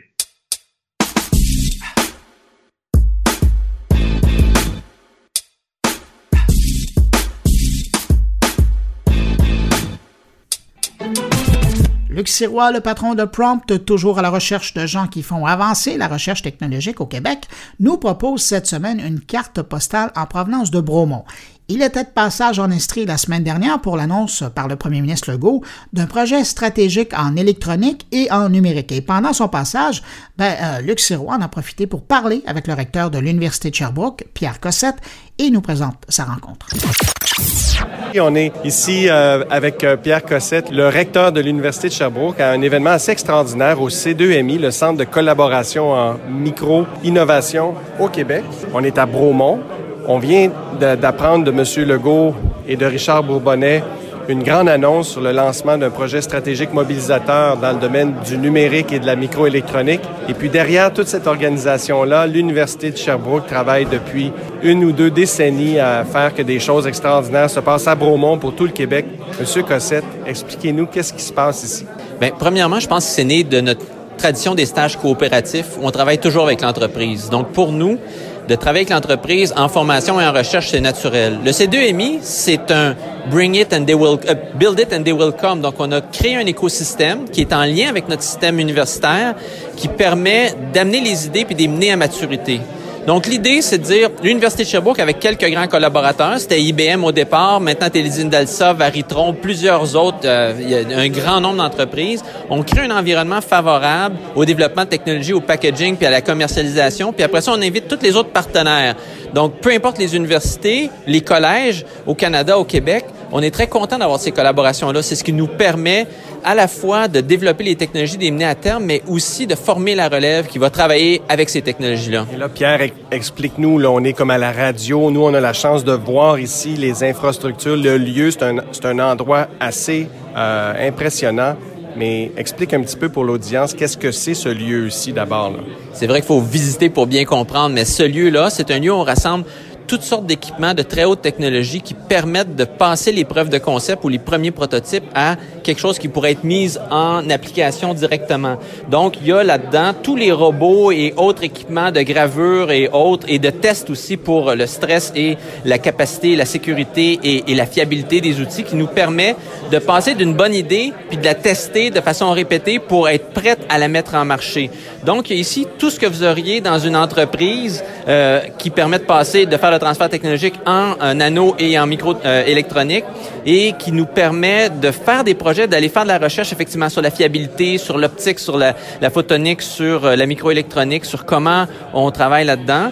Et l'idée, c'est de dire aux entreprises, venez avec nous, travailler avec nos étudiants à la maîtrise doctorat, venez travailler avec nos chercheurs qui sont des experts et qui ont besoin du capital parce que si nos chercheurs n'ont pas accès aux gens qui sont prêts à investir, ils pourront pas pousser leur idée à terme. Et donc, on met ces gens-là ensemble et ils développent des projets qui, après, sont mis en marché, commercialisés à nos plus grands bénéfices. Et là, c'est la vraiment deep tech. C'est la haute technologie, c'est la microélectronique, c'est de l'optique photonique avancée ici. Quel genre d'application? Pour quel genre? Donne-nous des exemples de ce qui est fabriqué, conçu, inventé ici? En fait, c'est vraiment la, la, haute technologie. Je vais juste revenir sur le fait que quand on visite ça, c'est surprenant. Les gens sont masqués. Euh, la poussière est un ennemi. On se croit dans des blocs opératoires d'hôpitaux, sauf que l'ennemi, c'est pas les bactéries, c'est les poussières et les impuretés.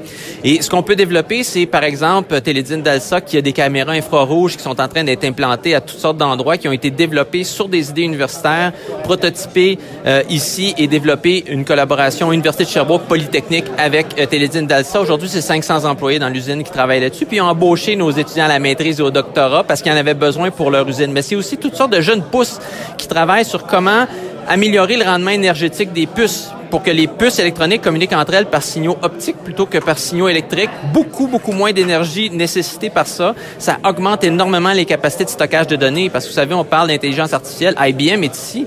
Euh, l'intelligence artificielle, s'il n'y a pas la capacité de détecter puis de stocker les données, ça marche pas. C'est un édifice qui, qui, a besoin de ça. Donc, la microélectronique, vous savez, c'est 45 000 emplois au Québec. Là.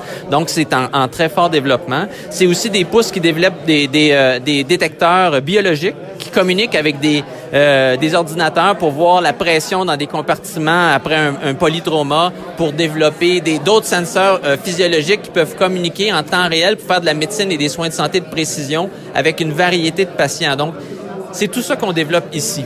Eh bien, justement, des senseurs qui sont hyper miniaturisés à cause de, votre atelier, votre laboratoire ici, puis d'être capable d'encapsuler la microélectronique dans des formats toujours plus petits, permettre de développer ce genre de senseurs-là puis permettre de les miniaturiser pour qu'ils puissent être utilisés dans la vie de tous les jours. Est-ce qu'il y a d'autres exemples?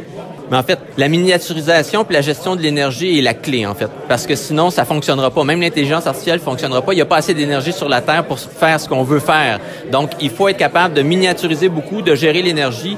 D'autres exemples qu'on a vus, on a vu, euh, à part les, les, les capteurs optiques, c'est la capacité de détecter à distance euh, des choses qui vont développer en physique quantique. On est en train de se développer à l'Université de Sherbrooke, qu'on va vouloir transférer ici éventuellement. Euh, il y a la capacité à, à, à détecter euh, des signaux ou envoyer des signaux dans les tours de communication, gérer l'énergie dans ces tours-là. Euh, en fait, on parle d'écologie, mais pour de l'écologie, ça prend une gestion très intelligente de l'énergie. Donc, les mécanismes ou les microsystèmes qui permettent de gérer la gestion de l'énergie à l'intérieur des systèmes. Les, les, grosses puces aujourd'hui, c'est 300 watts de puissance. Là. Donc, ça a besoin, c'est plus qu'un fer à repasser. Là. Donc, il faut être capable de gérer l'énergie là-dedans pour que ça fonctionne bien. Donc, c'est toutes sortes de choses comme ça. Je sais pas si c'est assez pratique comme exemple. Je suis pas moi-même un expert du domaine, mais c'est ce que je vois, c'est ce qu'on me dit, c'est très impressionnant. Là, c'est fascinant de voir comment, justement, l'Université de Sherbrooke a, a, a choisi de, de créer ces lieux de collaboration-là avec l'industrie, très, très branchés. On est en dehors des murs de l'université, on est à Bromont ici, mais malgré tout, l'université prend le leadership pour créer ces laboratoires, ces centres d'excellence. Maintenant, un projet stratégique mobilisateur ici. C'est quoi la vision de, de l'Université de Sherbrooke? Où est-ce qu'on, où est-ce que vous, vous allez dans quelques années? Ben nous, on veut développer encore plus cette chaîne d'innovation-là pour la prospérité par le numérique et le quantique. Et ça, ça passe des, du très fondamental. Donc, on a un, institut quantique sur le campus de l'Université de Sherbrooke. On a aussi un institut, un 3IT d'innovation euh, euh, multidisciplinaire en technologie sur le campus de l'université. Puis on a le C2MI ici à Bromont. Pour nous, c'est la même chaîne de valorisation. Donc, ça prend de la recherche fondamentale, ça prend du prototypage, ça prend des idées curieuses développées par des chercheurs qui ont toutes sortes d'idées, mais ils sont ce qu'on a dans nos équipements au 3IT à Sherbrooke, c'est les mêmes équipements qu'ici au C2I. 3IT, qu'est-ce que ça veut dire? C'est l'Institut interdisciplinaire d'innovation technologique, 3IT. Excusez, on aime beaucoup les acronymes. Mais pour nous, c'est important que nos chercheurs fondamentalistes travaillent sur les mêmes équipements qu'on a en industrie. Donc, on est capable de quand on réfléchit à nos idées fondamentales, pas juste d'avoir des idées fondamentales, mais de tout de suite commencer à réfléchir comment qu'on va pouvoir, excusez le mot, packager ça. Parce que si on le réfléchit pas, quand on est rendu très loin dans la découverte, c'est très difficile de convertir ces idées-là. Donc, c'est l'idée de, on fait une chaîne de valeur qui va du fondamental à l'appliquer, au très appliqué, puis avec des professeurs qui se promènent dans cette chaîne-là. Donc, les étudiants et les profs qui travaillent ici au C2MI travaillent aussi dans nos laboratoires à Sherbrooke. Peut-être pas les étudiants de maîtrise, ils ont juste un projet, mais par exemple, un étudiant de PhD pour avoir faire un bout à Sherbrooke, un bout ici au C2MI. Puis c'est les mêmes profs qui vont les superviser. Et à ce moment-là, on est capable de vraiment intégrer la recherche fondamentale, un petit peu plus appliquée vers quelque chose qui est transférable plus facilement. Parce que c'est ça la clé, là, c'est d'être capable de le réfléchir pour que ça soit transférable. Le transférable, ce qui est fascinant de votre approche qui est qui contribue à votre image de marque, c'est qu'elle est aussi basée sur des étudiants qui sont dans l'industrie, qui ont des stages, qui travaillent main dans la main et avec les professeurs, chercheurs et dans l'industrie comme telle. Ça, c'est très important. Si je donnais l'exemple tantôt de l'usine de Télédine d'Alsa à Bromont, les 10 ou 11 étudiants de maîtrise et doctorat qui ont travaillé sur le projet ici sont tous des employés de l'usine maintenant. Euh, parce qu'ils ont appris deux choses, en fait. Ils ont appris leur science, mais ils ont aussi appris à comment on développe la science dans une industrie. Donc, ce qu'on appelle les soft skills, on n'aime pas ça dire ça, mais comment on travaille. Donc, ça, c'est assez important. Et pour nous, c'est pas qu'on fait pas de recherche fondamentale, on en fait, mais on, on essaie d'intégrer ça dans un continuum. C'est vrai aussi en santé, on appelle ça euh, du patient à la molécule à la population. Euh, donc, euh, de la molécule au patient à la population, excusez, c'est le même concept. Si on, on, génère des données, on génère de la recherche en santé, très important d'être fondamentaux, mais en même temps, comment on va transférer ça au patient, puis éventuellement, dans une optique populationnelle, c'est la même idée qui nous anime. C'est la proximité entre les milieux de formation puis le milieu de pratique. Dans ce cas-ci, c'est plus le réseau de la santé ou l'industrie pharmaceutique, par exemple, mais c'est comme ça la philosophie. Ben oui, parce que plus de, des centres de, reliés à l'ingénierie, aux hautes technologies comme ici, vous avez aussi le lien vers le centre hospitalier universitaire de l'Université de Sherbrooke? Oui, par exemple, qu'il y a le premier dossier informatisé au Québec avec des données historiques de 25 ans sur toute une population sur la consommation de soins. Donc, quand on fait de la recherche là, on est capable pas juste de passer à, la molécule au patient, mais on est capable d'évaluer l'impact sur des populations. Donc, c'est du big data en santé, en fait. C'est une base de données validée qui est assez unique parce qu'on a toute la population. C'est unique au monde, ça. Ça n'existe pas euh, nulle part ailleurs d'avoir une base de données aussi complète longitudinale sur une aussi grande période de, temps, d'avoir ces informations-là. Ça va certainement un jour permettre des découvertes médicales grâce à, l'intelligence artificielle. Bien, déjà, ça le fait, mais c'est plus publicisé. Puis effectivement, on pensait que c'était unique au monde. On n'était pas sûr, mais on a fait faire un audit de ça. C'est pas la plus grosse base de données de santé au monde. Il y a des bases beaucoup plus grandes. Mais les bases de données qui intègrent toute une population, de la première à la quatrième ligne, ça, ça n'existe pas ailleurs au monde.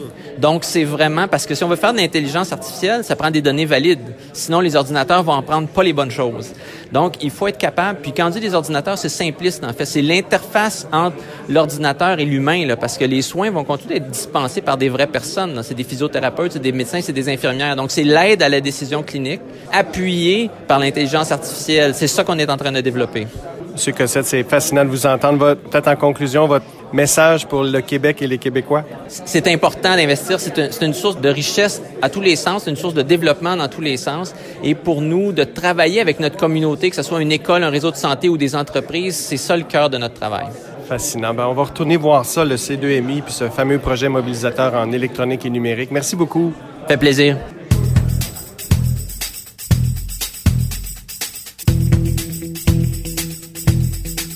Et on est rendu au billet de Stéphane Ricoul. Cette semaine, Stéphane nous propose une réflexion sur l'encadrement de l'Internet en marge des attaques de la semaine dernière en Nouvelle-Zélande.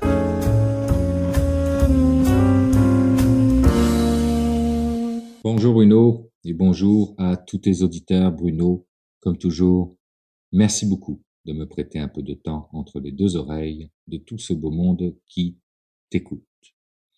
Bruno, un enregistrement un peu moins joyeux aujourd'hui. Christchurch, Nouvelle-Zélande, 14 mars 2019, 14 heures. Un manifeste est publié sur Twitter. Un direct live est publié sur Facebook grâce à une GoPro et repris sur YouTube. La technologie de rupture prend, selon moi, désormais un tout autre sens. Alors que le pouvoir était, euh, il n'y a pas si longtemps, détenu par les médias, les législateurs, les politiques, bien, les règles du jeu ont été redéfinies et elles l'ont été sans eux, amplifiant par le fameux effet de multitude dont je parle souvent, qu'apporte le numérique, amplifiant ce clivage cette rupture entre le gros bon sens des saines valeurs et l'illusion d'un monde sans conséquences. Bruno, j'ai lu l'article de Radio-Canada dans lequel tu étais cité à propos de Christchurch. J'ai lu le billet de Patrick Lagacé dans la presse qui s'appelle Un fou sort de sa bulle. J'ai lu pas mal de déclarations, j'ai lu beaucoup d'interrogations aussi autour de l'utilisation du numérique à cet instant fatal. Mais j'ai aussi lu des livres comme Internet nous rend-il bête de Nicolas Carr, celui de Thierry Venin, Un monde meilleur, L'âge de la multitude de Henri Verdier. J'ai écouté l'entrevue que tu as faite dans l'édition de ton carnet du 15 mars avec Marie-Claude Dugas. J'ai lu le livre Le cerveau adolescent, guide de survie à l'usage des parents du docteur Frances Jensen. Mais j'ai surtout parlé à quelques adolescents qui m'ont avoué avoir fouillé pour trouver la vidéo du Facebook Live sur Internet, pour voir à quoi ça ressemblait en vrai? Morbide, selon moi, simple curiosité pour eux. Les propos de Patrick Lagacé dans son billet dans la presse font état de l'isolement dans une bulle de pensée unidirectionnelle qui est partagée par tous ceux qui en font partie, mais sans aucune contre-mesure sans aucun débat d'idées, une bulle que les médias sociaux, qui sont de pauvres médias et pas si sociaux que ça, créent au fil du temps. Mais j'ajouterais également une dématérialisation de la réalité humaine que certains jeux vidéo génèrent. Je me souviens, moi, d'une conférence où j'entendais le président d'un grand éditeur de jeux vidéo qui nous expliquait comment l'ensemble des concepteurs de jeux vidéo travaillaient fort à modifier littéralement les connexions au niveau du cerveau des jeunes pour jouer sur la compétitivité, leur inculquer la notion de, de tribu et surtout les rendre addicts au jeu. J'ai une certaine méfiance envers les côtés de cette économie numérique que je prône pourtant haut et fort. Les 12-24 ans sont des cibles très, on va dire, sensibles. Ils ont grandi avec des écrans sous leurs yeux, des manettes dans leurs mains, des casques sur leurs oreilles. Autant leur rapidité de décision en lien avec les émotions dans un environnement complexe qui peut même être proche du chaos est de loin supérieure à ce que les générations précédentes pouvaient avoir c'est dû à l'utilisation, d'un point de vue médical, l'utilisation plus soutenue du cortex préfrontal. Donc autant leur aptitude cérébrale de vitesse et d'automatisme ont été développées, autant elles l'ont été au détriment du raisonnement et du contrôle cognitif. Le contrôle cognitif, c'est la prise de recul et la résistance à l'impulsivité. Très utile pour résister à sa propre déraison. Ce ne sont pas mes mots, ce sont ceux de Caroline Fayet dans son livre L'art de la guerre digitale. Tout ceci, Bruno, m'amène à penser qu'il devient de plus en plus urgent, cri d'alarme, d'encadrer, d'encadrer la dématérialisation, le numérique, et ce, dans l'ensemble des domaines touchant notre société, qu'elle soit civile ou civique. Eh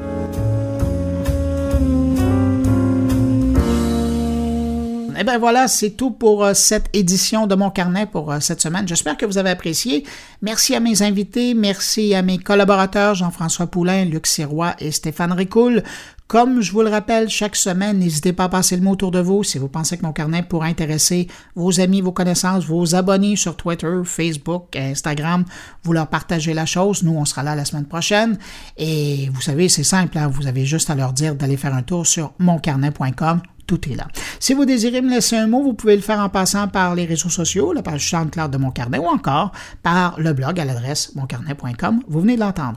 Merci d'avoir été là. On se retrouve la semaine prochaine pour une nouvelle édition de Mon Carnet. Au revoir.